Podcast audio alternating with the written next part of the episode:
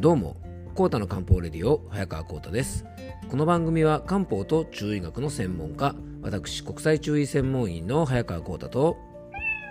はいアシスタントの猫林さんと2人でお届けいたします。猫林さん今日もよろしくお願いします。はいよろしくお願いします、えー、今回はですねジビエ料理って本当に体にいいの？というテーマでお届けしたいと思います。えー、ね、小林さんね、昨日の配信では、えー、好きな声に関するね、アンケートの方をさせてもらったんですが、あの状況の方はどうですかね？あそうですか。早々にね回答してくれた方も結構いらっしゃるということでねあの本当にありがとうございました。まだですね回答の方は募集しておりますので今からですね昨日の番組聞かれる方は、えー、ぜひねご回答のご協力をしていただけるととっても嬉しいです。はい。えー、さてですね、昨日はですね、えー、この番組とは別にですね、完全に僕の趣味でやっている、えー、コータとね、毎週プロレスとっていうですね、あのプロレスの番組をですね、えーと、スタンド FM というプラットフォームでね、行っているんですよね。うん、で小林さんも聞いてくれてますよね。はい、そうですね。はい。えー、で、その番組をやってるんですけど、そのプロレス番組の方でですね、初のゲスト会っていうのでねあのそちらの番組でもですねゲストを招いてですねお話をさせてもらったんですね。でいつもですね趣味のプロレスについてですねそのスタンド FM の番組で1人で喋っていたんでねあの久しぶりにですねあの思いっきりプロレスの話ができてねすっごい楽しかったんですよね。うん。でね、あのー、今回のですね、ゲスト会から、えっ、ー、とね、今までね、ちょっと試験的な配信はしたんですが、またね、スタンド FM だけではなくて、えー、Spotify とかですね、Apple Podcast なんかでも配信したいと思いますので、えー、もしですね、すごいですね、車の音がね、とで選挙カーと車の音は皆さんお静かにしましょうね。はい。ということでね、えーと、なかなかねあのこう自分の趣味の話をね思いっきり話すこともなかなかなかったんでねあのすごく楽しかったです。でね、えっ、ー、と Spotify とか Apple Podcast なんかでも今度はねまた配信をしていきたいと思いますので、えー、もしよかったらですねこうだと毎週プロレスとあの皆さんにもね聞いていただけたらとっても嬉しいです。はい。えーとまあ、この番組のリスナーさんの中でねプロレス好きの方がいらっしゃればですね、まあ、ぜひあのお聞きいただきたいなと思いますしもしねプロレス好きじゃない方はですね聞いてもらってもですねほぼほぼ意味不明だと思うんですがあの僕の楽しそうな声を聞きたいあのなんて方がもしいらっしゃったらね、まあ、そんな既得な趣味を持っている方がいらっしゃったらあのぜひ楽しんでいただいたら幸いです、えー、それではコータの漢方レディオ今日もよろしくお願いいたします。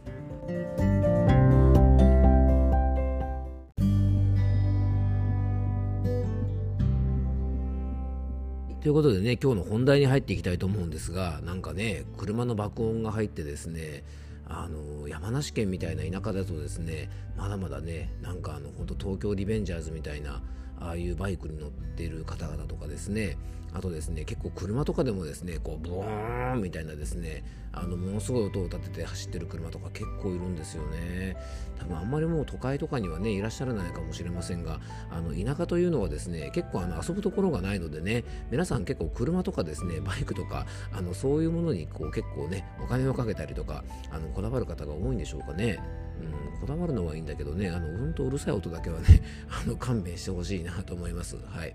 よくですね、あの、 Zoom とかしてるとね、前もこの話したかもしれませんが、 Zoom とかしてるとですね、たまにあの、バイクの爆音とかが入ってですね、すっごい笑われるんですよね。まあでもね、田舎あるあるなんでね、ぜひ、あの、勘弁していただきたいなと思いますね。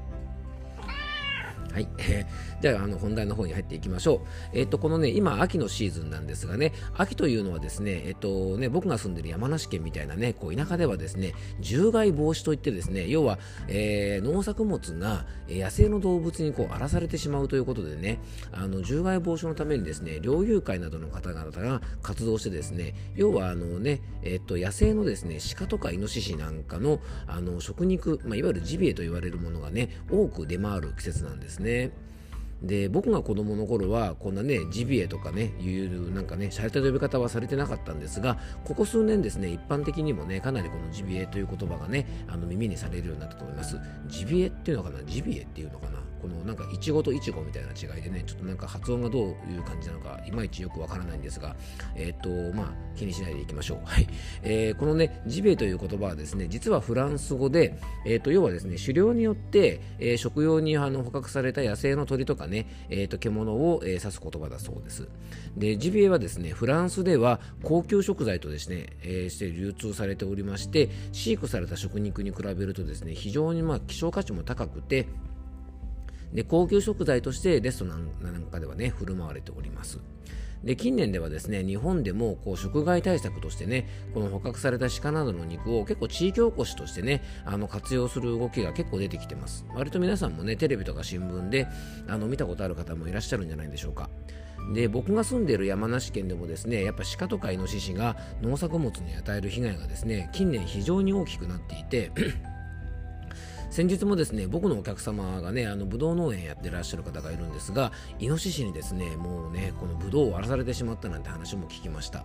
で地元の新聞なんかだとですねこのテレビとかもそうですがこの食害のためにですねあの捕獲した野生動物をいろんな産業でね活用してるなんていうニュースをよく見かけます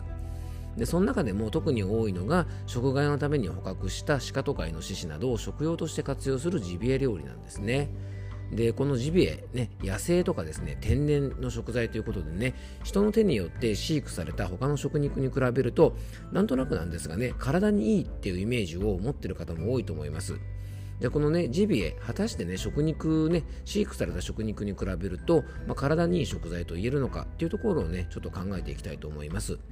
まあ、比較対象になるのがですね僕たちが日頃から食べている牛肉とか豚肉とか鶏肉だと思います。えー、最近ではですね飼育方法も見直されていて、えー、全ての家畜がそうではありませんがまだやっぱりねあの食肉用のねあの家畜というとですねなんか狭いところでね飼育されていてなんか餌なんかもね抗生物質なんか入っているなんていうねちょっとそういうあんまり良くないイメージを持っている方も多いかもしれませんがもう最近はねかなりあのこの飼育環境というのを見直されてあのね多くの家畜があの非常に健康的にあの育てられてるねあのいるんですがそうは言ってもねやっぱり自然の野山を駆け巡っていたですね野生動物の方が、まあ、ある意味ですねやっぱり成長の仕方としたらあの健康的なんじゃないかなと言えると思います、まあ、これはねあの飼育されている食肉が悪いっていう意味ではなくてよりですねやっぱ野生の野山を駆け巡っていた、えー、ジビエの方がですね、まあ、健康的と言える部分が多いんじゃないかなと思います。まあ、そんな感じでですね野山を自由に駆け巡り体をしっかり動かしているので飼育されたですね食肉に比べるとジビエはですね筋肉質で脂肪が少なくですね太りにくい食肉と言えると思います。今ね赤身のお肉なんかが非常に人気ですがねあのジビエの代表格である鹿肉はですね豚肉なんかに比べると鉄分が5倍から8倍ぐらい含まれていますし、えー、やっぱりですね低カロリー高タンパク高ミネラルな、えー、食肉が多いのもジビエの特徴なんかと言われています。またですね鹿肉とかイノシシの肉にはカルニチンとですねアンセリンという成分が多く含まれることも分かっていてカルニチンはですね循環器の働きとか運動能力のプラスになりますしアンセリンはですね疲労回復物質としても注目されていて、まあ、これからの研究がね非常に楽しみな分野でもあります。こういったね、栄養価の面などを考えると、まあ、食べる機会があればですね、ぜひ積極的にこのジビエを取ることっていうのは、あの、おすすめの食事と言えるかもしれません。しかしですねこのジビエには注意点もあります。それはですね食べる時にしっかりと加熱して食べることなんですね。でそうしないといろいろな感染症の危険があります。当然ねあの野山を駆け巡ってですねあの天然野生という部分でプラスの部分もありますがそれだけですねいろんな病気にかかっている可能性なんかもあるんですね。で毎年のように、えー、地方の,、ね、あのニュースなんかでは加熱不十分なですねこの野生の鹿とかイノシシを食べたことが原因で、まあ、いろんな感染症になっちゃったなんていうニュースがよく流れてます。またねイノシシの生肉なんかを食べたりするとですねあの寄生虫感染なんかもねあの報告されることもありますので、えー、身近にはなってきてますが僕ら一般市民がねジビエを食べる際はちゃんと処理を施された市販のものとか、えー、プロの飲食店でちゃんと調理されたものを食べることがおすすめですというかですねおすすめというかぜひそうやって食べていただきたいと思います。まあ、こんなジビエなんですがね実はね食べるのが、えー、食べる機会があればですねぜひ今の時期ですねこの秋が一番旬で美味しく食べられる時期なんかと言われています。まあ、多くの野生動物がですね冬に備えて栄養を蓄えるために秋に捕獲されたものがですね味とか栄養価が非常に高いそうです。まあ、最も美味しい時期にね健康面でも優秀なジビエをですねぜひ楽しんでいただけたらなと思います。まあ、今回はですねちょうど秋がね時期ということで、えーと、ジビエについてねあのお伝えしました。ちょうど僕もね新聞であのジビエの活用なんて記事を見たのでねちょっと今回皆さんにお話ししようかななんて思いました。栄養価などを考えるとですね非常におすすめなんでねあのぜひ機会があればね積極的に食べてほしいと思いますしあの命の大切さとか命の尊さ、まあ、食の大切さですねまさにですね食事で命をいただくっていうことをですね、まあ、子どもたちに伝えるためにもあのこのジビエというのはですね食育などでも、まあ、積極的にあの活用していくと僕はいいんじゃないかなと思います。まあ、こういった、ね、あの活動は今、ね、全国各地で取り組まれていると思いますしあの地方に行くとですねジビエ自体は珍しくないものに最近なっていますからね、まあ、これからはですね健康的で付加価値の高い食材をどう美味しく食べていくか、ね、あの地域の色を出せるかなんていうのもねこれからすごく大切なことなんじゃないかなと思います。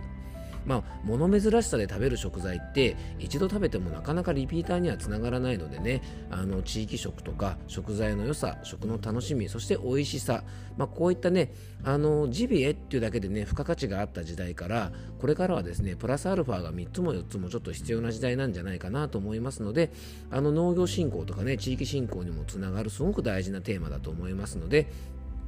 ぜひですね、まあ、行政任せにしないでね、民間とかでこういうジビエを上手に活動、ね、活用するような活動も、まあ、これから盛り上がっていくといいんじゃないかなと思います。えー、今日はですね、これから旬になる食材のジビエについてお伝えいたしました。えー、最後に僕の方からご案内がありますので、えー、もしよかったら最後までお付き合いください。